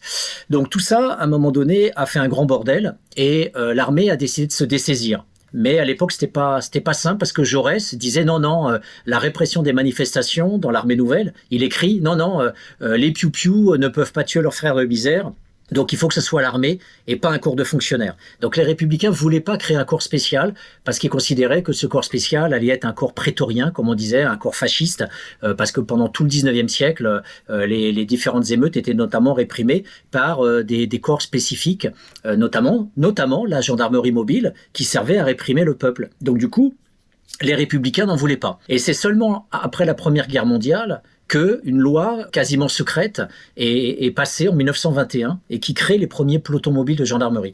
Et à partir de là, ces professionnels vont se dire bon ben comme on n'a pas le droit de tuer puisqu'on est en démocratie, qu'est-ce qu'on peut faire? Et ils ont inventé ce qu'on appelle l'arme chimique, c'est-à-dire les gaz lacrymogènes. Et ça a été, ça a commencé à être massivement utilisé dans les manifs à partir des années 1925, 1927. Le premier grand théâtre d'opération, c'est 1930, où il y a eu euh, des grandes grèves en France, et ça a été géré avec de la grenade lacrymogène, et il y a eu zéro mort. Donc à partir de là, dans les démocraties, c'était le cas sous Weimar, c'était le cas euh, aussi en Grande-Bretagne, mais pas avec des forces professionnelles, c'était fait avec la police ordinaire. Mais toutes les démocraties n'ont pas développé ça. L'Allemagne l'a développé, euh, les Espagnols l'ont développé, les Japonais l'ont développé, mais euh, pas aux États-Unis, par exemple. Les Anglais ont mis du temps parce qu'ils ne voulaient pas non plus de, de forces professionnelles. Donc c'est compliqué en démocratie de comment de, réprimer un citoyen. Comment on fait pour taper sur quelqu'un qui vote et qui élit des représentants. C'est ça le problème en fait. Donc il faut réprimer, mais pas trop. Donc du coup, je me suis dit bon ben euh, voilà, euh, je vais appeler ça l'agression d'essence. C'est-à-dire que quand on étudie des quand on prend des grenades lacrymogènes ou quand on utilise des camions qui projettent de l'eau, les fourgons pompes, eh bien on agresse l'essence. C'est-à-dire qu'on va pas donner un coup de matraque qui fait euh, finalement une fracture du crâne. Euh, mais on va utiliser des, outils qui repoussent les gens. Parallèlement à ça, les gendarmes mobiles, euh, qui vont être rejoints après la Seconde Guerre mondiale par les CRS, mettent au point ce qu'on appelle des doctrines d'emploi, c'est-à-dire euh, des façons d'opérer de telle sorte qu'on va limiter le plus possible les contacts avec les manifestants pour qu'il n'y ait pas justement des matraquages et des risques de, de, de maltraitance physique. Et ça, c'est mis au point voilà, pendant, on va dire, 50, 60, 70 ans mai 68 va être un moment de grande interrogation euh, pour euh, améliorer ce répertoire, euh, en, notamment en protégeant encore plus les gens qui vont devenir les gendarmes mobiles et CRS qu'on appelle des Robocop, avec des gros boucliers, des tenues inifugées contre les cocktails Molotov, des, des grosses trucs en plastique. Bref, qui donnent l'impression d'avoir des monstres en face de soi. Mais c'est d'abord pour protéger le mec, pour éviter que le gars blessé ne riposte et tue par légitime défense. Donc ça, ça vient de là en fait. Le problème, c'est que ces forces professionnelles, euh, eh bien, elles doivent faire avec une réalité qui est l'oppression sociale, la, vindicte, les grèves ouvrières, les protestations, et que euh, gérer la violence du peuple mécontent, ben, c'est pas facile. Et il y a ce qu'on appelle des bavures. Euh, donc il y a toujours des gens qui vont être plus colériques que d'autres. Il va y avoir des chefs qui vont moins contrôler leurs hommes que d'autres. Et surtout, surtout en France, il y a une pléthore de police à côté des forces de l'ordre professionnelles, les CRS et les gendarmes mobiles, qui peuvent aussi de temps en temps avoir euh, leur euh, brebis galeuse. Et à côté de ces forces de police professionnelles, il y a des amateurs euh, qui sont notamment la BAC que tu as évoqué et qui est de plus en plus convoquée sur le terrain des manifestations. Et il y a aussi la police ordinaire qui est convoqué sous forme de ce qu'on appelle la police supplétive. Et donc, à la préfecture de police, on a euh, ces forces de police qui sont pas formées comme les deux forces dont j'ai parlé et qui participent massivement à Paris aux manifestations. Donc, ce qui fait que il y a ça.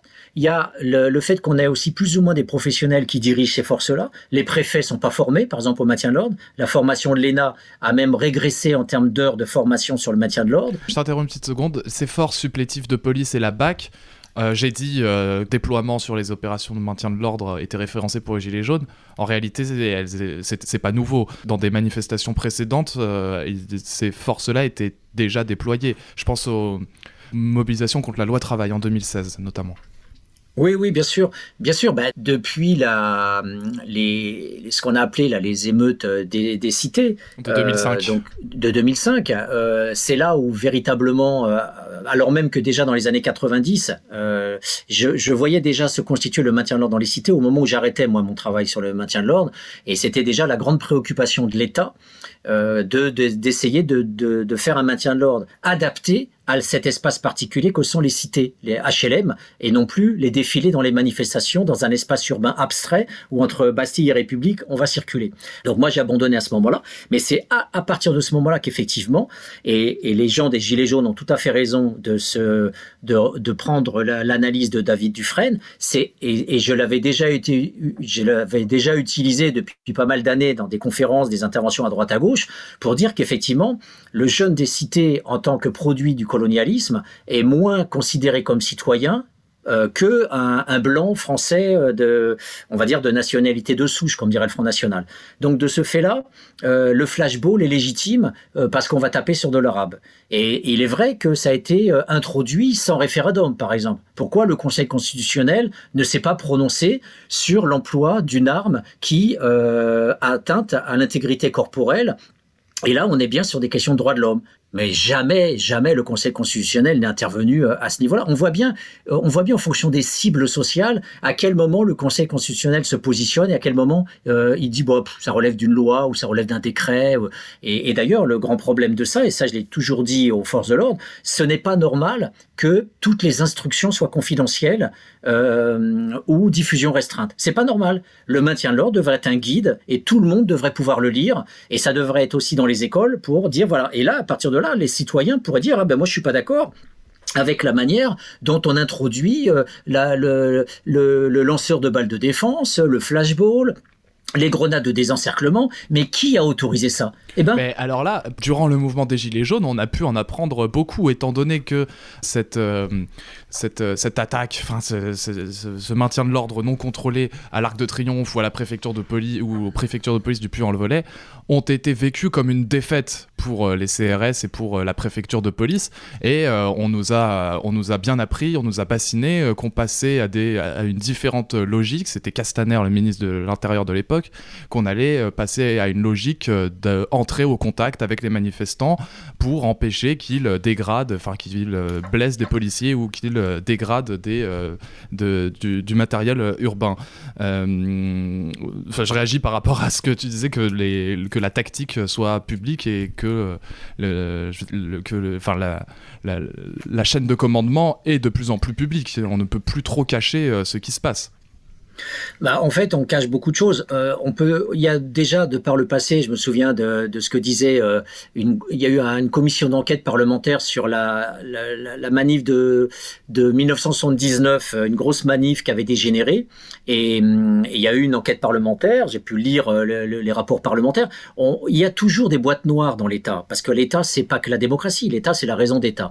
Mais parfois, les hommes politiques vont plutôt vers la raison d'État. Rien n'interdit de penser que Macron, pour le mouvement et décider d'alléger le dispositif autour de l'Arc de Triomphe en disant si jamais il y a un dégât sur cet espace-là, eh bien, on pourra toujours s'en servir pour diaboliser les gilets jaunes et inverser la courbe de l'opinion publique. Ça a déjà existé par le passé, euh, de laisser pourrir un mouvement, de laisser les black blocs euh, casser des vitrines à tel endroit, à l'époque, c'était les autonomes ou les gauchistes. Ça a toujours été utilisé. Et derrière, on a des lois anti-casseurs. Comme là, il y a eu des lois qui sont sorties, euh, euh, qui, qui, qui, qui la, pente actuelle est celle de la juridicisation du maintien de l'ordre, de, l'arrestation préventive. C'est des gros débats au niveau de l'Europe.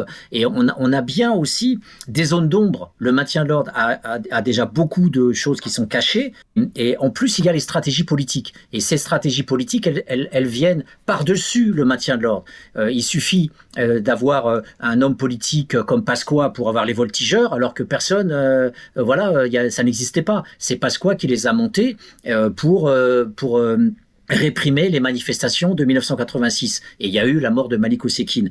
Ça dépend aussi du profil de l'homme politique, ça dépend de, la stratégie, ça dépend du commandement. Il y a plusieurs commandements et parfois ils sont contradictoires. Il y a des gens qui sont des amateurs. Je le disais, les préfets sont des amateurs les forces de, police de la préfecture de police sont des amateurs, la BAC, ce sont des amateurs, les policiers ordinaires qui sont rapidement euh, demandés pour former des troupes supplétives, ce sont des amateurs, et à l'intérieur des forces de professionnels, il y a aussi des troupes qui sont jeunes, des troupes qui sont plus vieilles, des, troupes qui sont bien formées, des troupes qui sont moins bien formées, des troupes qui sont à l'intérieur avec du FN, des troupes à l'intérieur duquel toutes les opinions politiques euh, sont, présentes. Donc il y a comme ça une mayonnaise qui se rejoue sur chaque configuration de maintien de l'ordre, qui fait que au-delà des techniques que je vous ai évoquées et, et que je t'évoquais et des forces euh, professionnelles, il y a tout un ensemble de paramètres euh, qui fait que voilà, ça, il y a un visage contextuel spécifique. Mais ceci étant dit, il est clair que le nombre de personnes qui ont été désinguées euh, avec du LBD et des gens qui ont perdu euh, les yeux, etc.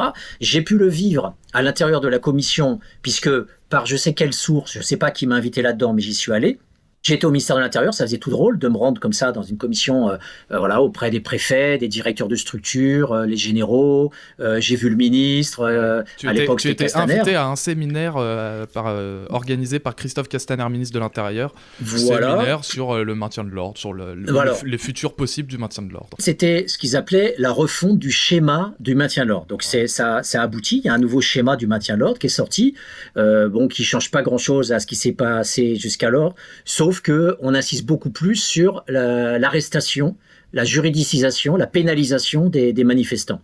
Euh, moi, j'étais dans la commission armement et donc j'ai lutté autant que je pouvais en tant que citoyen chercheur euh, pour invalider le LBD en disant non, dans le maintien de l'ordre tel que moi je l'ai étudié, il ne doit pas y avoir de LBD, il ne doit pas y avoir de grenades de désencerclement, c'est antidémocratique. Et eux disaient, si euh, vous pouvez éventuellement avoir raison sur la dimension gilet jaune, mais par contre, vous n'avez pas raison sur les black blocs parce que ce sont des fous furieux qui passent leur temps à tout casser. Et nous, on a, on a ces gens-là en face de nous et bien souvent ils sont armés, ils savent se battre, ils veulent battre, ils, comme on dit dans le langage policier, ils veulent en découdre. Et nous, avec les gaz lacrymogènes euh, et les fourgons pompes, eh ben ça sert à rien, ça marche pas, et ils continuent à faire euh, leur casse. Et donc, on est obligé d'utiliser euh, des outils plus plus neutralisants, plus violents, plus répressifs, parce que sinon on n'y arrive pas. Et c'est nous qui sommes vulnérables, etc. Donc, je dis bon, bah sur l'aspect black bloc, je les ai pas étudiés en situation parce que je suis plus chercheur sur cette question-là, mais il faudrait voir en situation comment fonctionne le maintien de l'ordre quand il y a des black blocs. Et deuxièmement, euh, il faut savoir une chose, c'est que casser une vitrine, ça ne sera jamais l'équivalent de perdre un œil. Et il faut vous poser la question aussi, vous, force de police, et ça je l'ai dit, c'est enregistré, euh, le, normalement, ils ont tout enregistré, ça sera dans les archives euh, nationales. Il faut vous interroger sur le respect que vous avez aussi par rapport à des citoyens, par rapport au respect que vous avez euh, par rapport à une vitrine, c'est-à-dire à la propriété privée. Voilà. Qu'est-ce qui est le plus important sur Terre? C'est aussi une réflexion politique. À l'heure actuelle, j'ai l'impression que c'est plus la vitrine qui importe pour vous que le corps d'un manifestant euh, euh, qui, a priori, est, un homme et, une femme ordinaires qui viennent de toute la France. J'étais pas tout seul, j'étais avec deux autres sociologues, dont Olivier Filiol et, et, Fabien Jobard. Il y avait un bouquin qui était sorti à une époque par Laurent Mukieli, qui est aussi un chercheur CNRS. Il a sorti un bouquin sur la police ordinaire, pas sur le maintien de l'ordre. Et il a dit, le problème des policiers qui interviennent en banlieue, c'est que ça finit par être une sorte de baston entre bandes. Les policiers, les bacs, forment un petit groupe de castagneurs, et en face, vous avez euh, un groupe de jeunes des cités qui sont des castagneurs. Et les deux se castagnent et jouent dans une sorte de guerre des bandes. Ce, ce, cette dérive de la police républicaine en guerre des bandes, c'est euh, Laurent Mukieli, euh, voilà, qui a longuement travaillé aussi avec euh, la police, avec les, les ministères de l'Intérieur et qui voilà raconte que on a une police qui peut avoir aussi ce type de dérive et de fonctionnement. Donc je pense que un des enjeux des gilets jaunes comme de tout citoyen, c'est de se dire comment on peut améliorer une police qui de toute façon est grosso modo démocratique par rapport à ce qu'on peut voir en Russie, euh, où là c'était milliers d'arrestations et de la torture en prison. Les Chinois, c'est de la chair à canon, et les États-Unis, c'est pas loin d'être de la boucherie aussi. Qu'est-ce qu'on peut faire pour améliorer ça et ne pas continuer à être euh, encore plus dans la répression? Mais je pense que c'est un enjeu collectif que ça doit être justement débattu et pas laissé aux professionnels uniquement. Il faut que ça soit un débat public. Mais le problème, c'est ce qu'on voulait avec euh, Filiol et Fabien Jobard, c'est que qu'on sorte aussi du petit cénacle privé et confidentiel du ministère de l'Intérieur pour qu'il y ait aussi un débat plus large. Les gens qui ont été invités au ministère de l'Intérieur, ça a été des moments hallucinants. On a eu deux professeurs de médecine qui ont, qui ont expliqué les dégâts causés par la percussion d'une balle en mousse euh, de, LBD euh, qui, qui, non seulement cassent un œil, mais fracturent l'orbite. Et on avait quand même deux, trois euh, responsables policiers qui commençaient par invalider les propos des professeurs de médecine en disant oui, mais est-ce que vous avez la preuve que ça vient du LBD Quand on a des gens comme ça, qui sont à ce point dans le déni ou la dénégation, alors que forcément c'était des tirs tendus, on est obligatoirement, moi je dis que ces fonctionnaires, ils n'ont pas leur place dans la police. Voilà, que ces gens-là, au lieu de réfléchir en disant, ben oui, effectivement, les tirs tendus, c'est pas normal, et, euh, déjà cette arme, ça devrait être interdit, ou, euh, ou alors, comme on a euh, comme il y a toujours le principe de la légitime défense, c'est-à-dire que il faut savoir que le droit, il faut aller vers le droit, il faut, il faut que les citoyens se saisissent du maintien de l'ordre et réfléchissent. Il faut savoir qu'en France, le code pénal donne l'autorisation à un policier, quel que soit le policier, de tirer sur un citoyen, c'est-à-dire de le tuer, à deux conditions s'il est en état de légitime défense et s'il ne peut pas protéger le territoire sur lequel il a mission de le défendre. Donc c'est la porte ouverte à tout et n'importe quoi. À partir de quel moment on va considérer qu'on n'est plus apte à défendre le territoire qu'on doit protéger. C'est la porte ouverte à toutes les dérives possibles. Eh ben, ça existe encore dans le code pénal. Et en régression, ça vient de 1848 et en régression, ça vient de 1791. La loi martiale de 1791. On est dans du délire. Et quand j'ai dit ça à un congrès de commissaires de police en disant il faut nettoyer le droit parce qu'on a du droit de, tout et n'importe où dans, le, droit du maintien de l'ordre, ils m'ont ri au nez et d'autres m'ont dit mais des, voilà, euh, enlevez-nous ce, ce Charlot, là, euh, on n'a pas de temps à perdre. Donc il y a un, véritable, un, il y a de la formation des policiers à parfaire, il y a euh, supprimer ces outils-là, et que si on parle de légitime défense, il vaut mieux avoir un LBD qu'un flingue, c'est clair, pour tirer sur le manifestant, mais dans ces cas-là, avoir un homme hyper formé pour tirer sur une jambe si jamais il se sent en, en état légitime défense, donc c'est des choses qui ne doivent pas simplement être faites sous le ton de la dénonciation en disant répression, les flics tous SS, tous DSS. La question de la violence à gérer dans nos manifestations, la question de la police qui est consubstantielle à un ordre de données politiques, on ne peut pas vivre sans police à l'heure actuelle, il faut réfléchir et faire en sorte de pouvoir inscrire ça sur l'agenda politique. Et donc, je suis très heureux de voir que l'ONU a dénoncé la France, que la Cour européenne des droits de l'homme a dénoncé la France. Euh, voilà, il y, a, il y a quand même un certain nombre de garde-fous qui se sont mobilisés pour dénoncer les dérives de la France. Maintenant, la question est, pourquoi Macron a-t-il entériné avec Castaner ce degré de violence? Ben, je, je, je, n'ai pas étudié euh, l'appareil d'État à ce moment-là. Euh, euh, il faudrait une commission parlementaire, comme elle a existé après le 6 février 34, comme elle a existé après la mort de Malik Osekine en 1986, il y a une commission, j'ai épluché euh, des milliers de pages de la commission d'enquête parlementaire, eh bien il devrait y avoir une commission d'enquête parlementaire euh, pour savoir comment euh, Castaner et Macron ont géré ça. Le problème de tout ça, c'est que le président de la République est pénalement irresponsable pendant tout le temps de sa mandature. Donc c'est bien un problème parce que les élites se protègent. Par contre, Castaner, lui, pourrait être euh, effectivement euh, euh, poursuivi ou auditionné. Mais voilà, on peut saisir la Cour de justice de la République, on, peut faire une commission d'enquête parlementaire. Mais il faut, il faut effectivement faire quelque chose parce que ce degré de répression est une régression de la démocratie. Cause commune, la voix des communs concernant l'une des possibles voies, enfin l'une des possibles voies mises euh, qui, qui, pourrait être mise dans un débat euh, public euh, et politique tel que tu l'appelles serait ce dont on nous parle souvent, qu'on comme ou qu'on nous présente comme un contre-exemple vertueux, un maintien de l'ordre négocié en amont entre police et organisateurs dans les en on nous présente souvent l'Allemagne ou les pays scandinave comme euh, exemple dans ce domaine. Alors ça, c'est le grand dada d'Olivier Filiol, qui euh, voilà peut-être a peut-être les mains liées euh, par euh, les liens qu'il entretient aujourd'hui avec euh, les organes d'État. C'est les mêmes problèmes avec les pinsons Charlot quand il travaille sur la haute bourgeoisie. C'est un problème aussi de, de, de, protection du terrain le temps où on fait ses recherches. Mais le problème, c'est que ça, ça, produit aussi des, des, des sortes de, de collusions implicites ou explicites avec le pouvoir d'État sur ces questions qui sont brûlantes.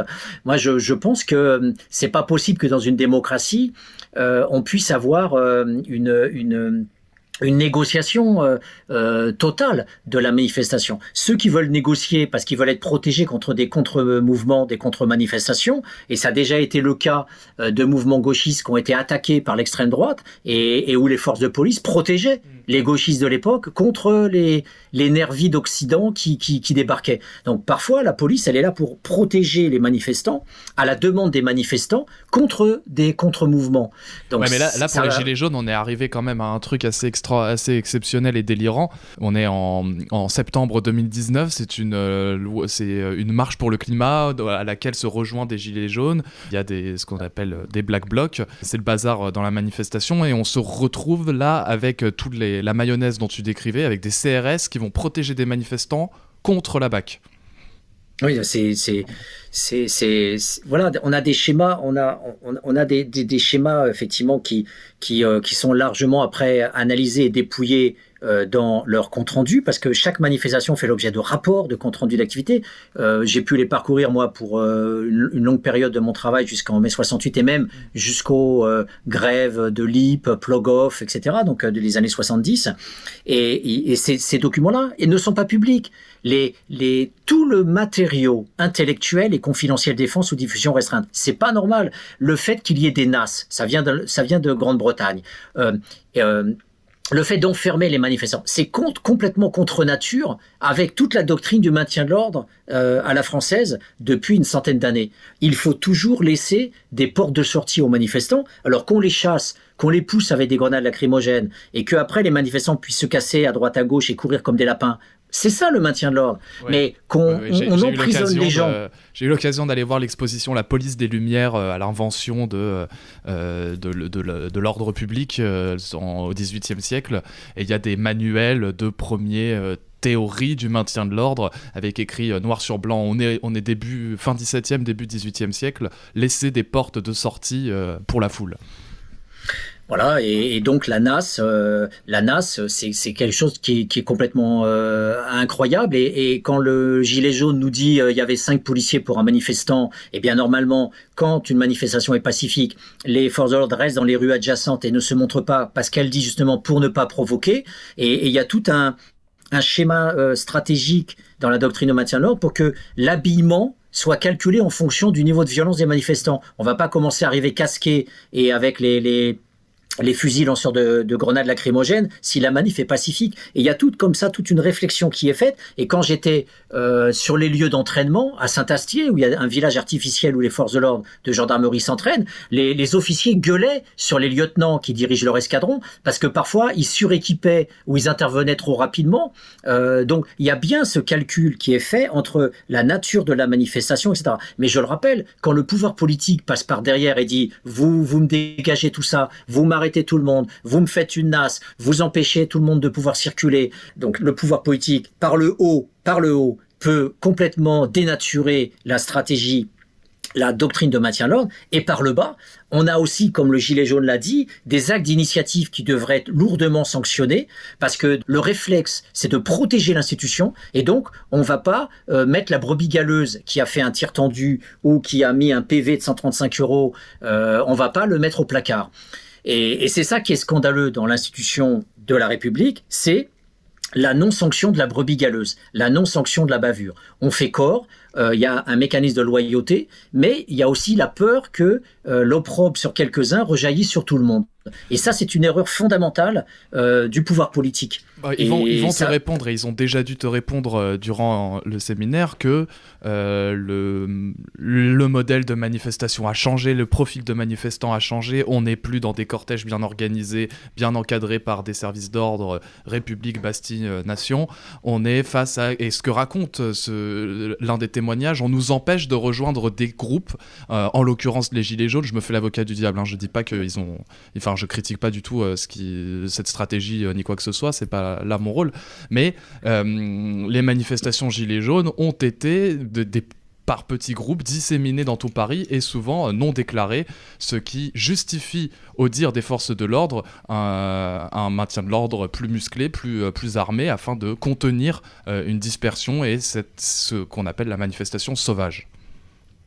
Oui, alors le, problème, en fait, le problème, à part si on laisse de côté la, les gilets jaunes qui ont été sur l'Arc de Triomphe, parce que je connais pas bien l'événement et je sais pas qui était, et si c'était pas effectivement euh, ce qu'on appelle une provocation du pouvoir, en, en, mettant très peu de barrages sur place et en faisant en sorte que euh, voilà, il puisse y avoir aussi ce type de dégradation. Je laisse de côté ce côté-là, mais qui est grave quand même, si, ce sont des gilets jaunes, s'attaquer à un monument historique, euh, le soldat inconnu, et etc. C'est effectivement les, gars méritent sanction parce que ça n'a rien à voir avec les, enjeux qui sont défendus par l'ensemble des gilets jaunes et ça rejaillit négativement sur l'ensemble du mouvement. Mais le, truc essentiel, il n'est pas là. Le truc essentiel, il est quel degré de violence euh, contestataire on peut accepter, tolérer dans une démocratie.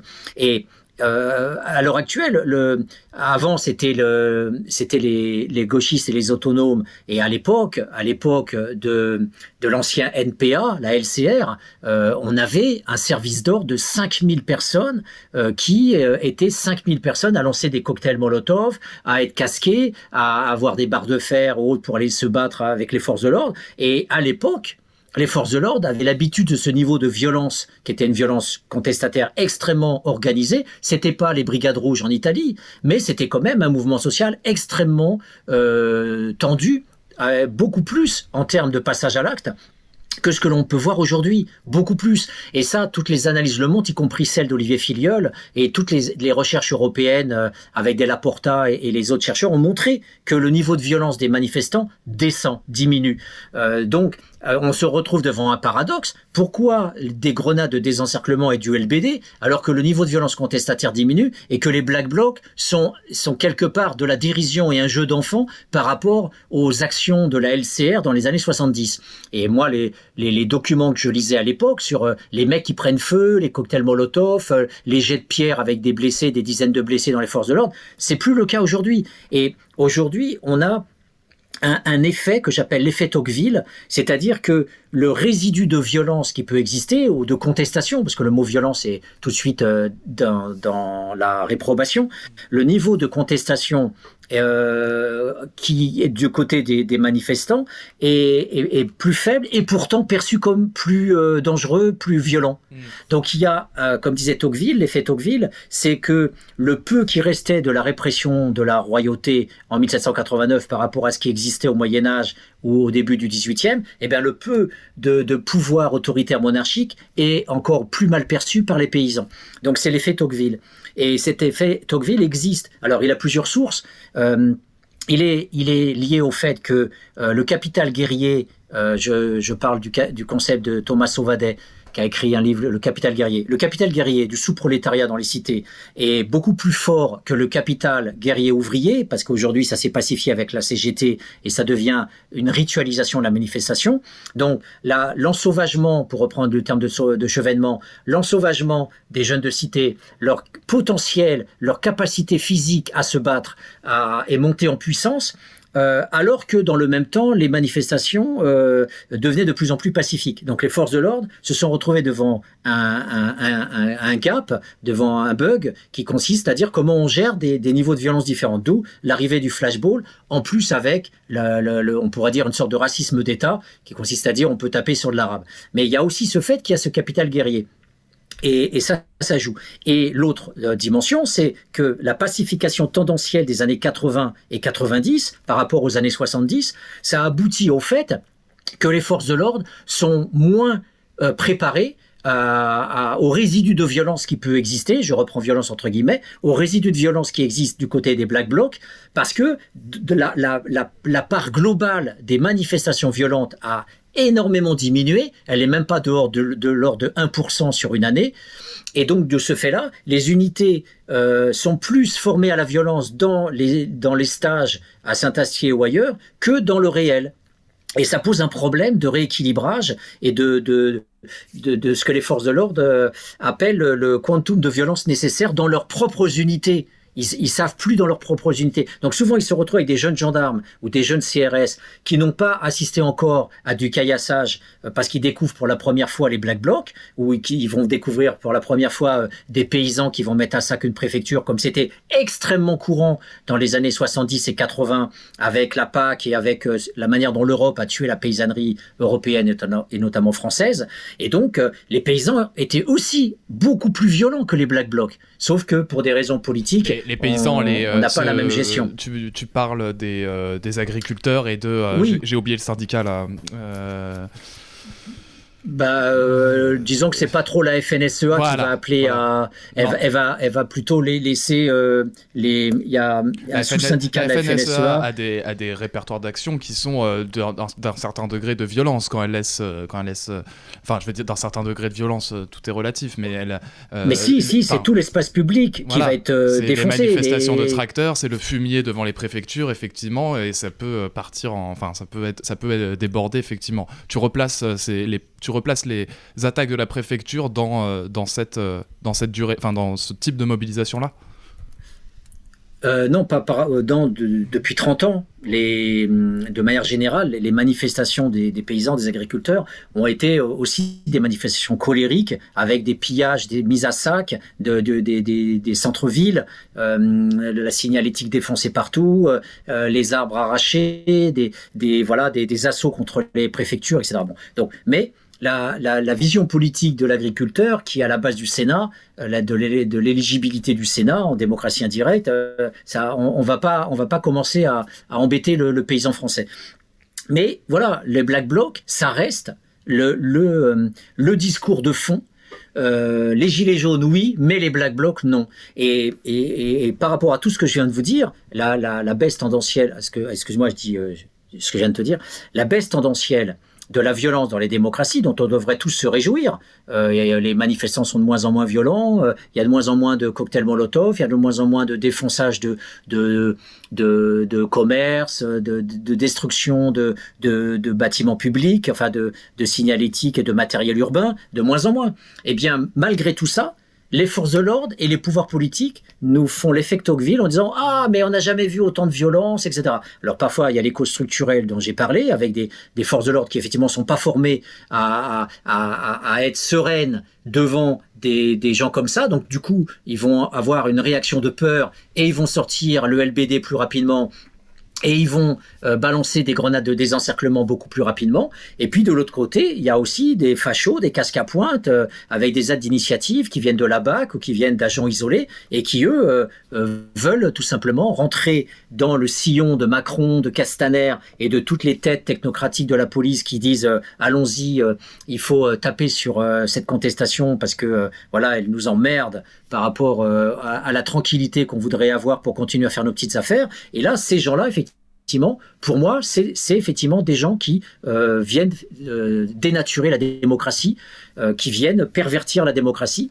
Et, c'est là où l'attaque politique et l'analyse la, scientifique doivent se rejoindre, parce que ce ne sont pas des gens qui sont dans l'analyse objective de ce qui se passe réellement. On a de moins en moins de violence, et la, la, petite violence des Black Blocs qui peut exister, eh bien, elle peut être gérée avec les moyens traditionnels, parce qu'on a déjà géré des contestataires beaucoup plus agressifs et avec une palette d'armement beaucoup plus sophistiquée, que ça soit dans l'extrême droite ou que ça soit dans l'extrême gauche. Donc tout ça, c'est un langage, euh, encore une fois, idéologique et on a suffisamment de forces de l'ordre, on a 100 000 euh, forces euh, de l'ordre, euh, donc euh, c'est bon, on a, on a largement de, de, quoi faire face en CRS, en gendarme mobile et en forces supplétives de toutes sortes. Donc arrêtons de dire qu'on est dépassé. tout ça, en fait, c'est quoi? C'est une fois de plus une fois de plus, de réinscrire des lois plus répressives, euh, l'autorisation de manifester, comme tu dis, euh, qui s'appelle la négociation obligatoire comme en Allemagne. Mais oui, mais l'Allemagne, c'est l'Allemagne, c'est depuis la, Seconde Guerre mondiale, on a muselé l'Allemagne euh, et les syndicats n'ont pas le droit de faire grève tant qu'ils n'ont pas négocié avec le patronat euh, pendant un certain nombre de temps. Donc euh, il y a tout un carcan juridique qui a été imposé à l'Allemagne parce qu'on a peur de la remontée du fascisme en Allemagne. Et donc du coup, les Allemands se doivent d'être bisounours. Les Allemands se doivent d'être euh, des sortes de modèles parfaits de la gentillesse, et ça nous donne des, séries policières à la Derrick où le mec, c'est à peine s'il met son doigt dans le nez, quoi. Donc, on, a une ultra pacification qui, euh, qui, qui, qui- voilà, Qui qui, correspond- qui enfin, est qui problématique aussi pour les Allemands. Ouais, et qui. euh, Et les Allemands eux-mêmes, euh, les Allemands eux-mêmes, moi, j'ai vu des images Enfin, en justement plus- au plus, ministère ça- de l'Intérieur. Ça, c'est, Ouais, pardon, euh, ça, ça n'est pas, ça ne fonctionne toujours pas. On a pu voir euh, à- lors, euh, lors d'un sommet du G7 ou du G20 à Hambourg notamment, euh, enfin je sais plus si c'était un G7 ou un G20, mais des, des, bah, pareil le même phénomène de Black Bloc qui aurait débordé les dispositifs de maintien de l'ordre à Hambourg et ayant créé une- des situations d'insurrection urbaine. Patrick, c'est malheureusement euh, il faut qu'on qu'on conclue cette émission, qu'on mette un terme à cet euh, entretien passionnant. On n'a pas eu le temps de diffuser tout et notamment euh, c'est des, euh, des dames euh, qui racontent leur, l'histoire de leur mobilisation sur un rond-point. Mais, mais il faut qu'on il faut qu'on termine cette émission. Eh bien, merci beaucoup, Baptiste. Merci à toi euh, de, de nous avoir éclairé euh, sur euh, ces multiples dimensions. Vous voyez qu'on peut, qu'on peut dire plein de choses, qu'un mouvement social, un, comme, comme n'importe quel événement historique, euh, euh, a des ramifications multiples et nous permettent de creuser et de, euh, de, creuser non seulement différentes strates historiques, soit l'instant présenté euh, au cours de l'année, au cours du mois ou au cours de l'événement même, soit euh, creuser un peu plus loin dans des mouvements plus, des tendances plus, de, de plus longue durée au cours de dix dernières années, au cours même de, de siècles précédents, que cela porte sur les thèmes de la mobilisation, le pouvoir d'achat, la justice fiscale, que ça soit sur l'ordre politique et sur le maintien de l'ordre, tout cela sont euh, au cœur de multiples ramifications et racines euh, historiques et sociologiques. Merci Patrick pour euh, cette émission, c'était l'histoire en roue libre sur Cause Commune. Cause Commune, ça s'écoute sur le 93.1 FM, le DAB+ de la région parisienne, et sur internet cause-commune.fm. Vous pourrez retrouver toutes les émissions en podcast sur le même site de Cause Commune.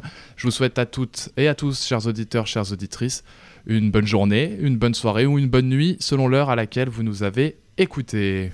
Cause commune, la voix des communs.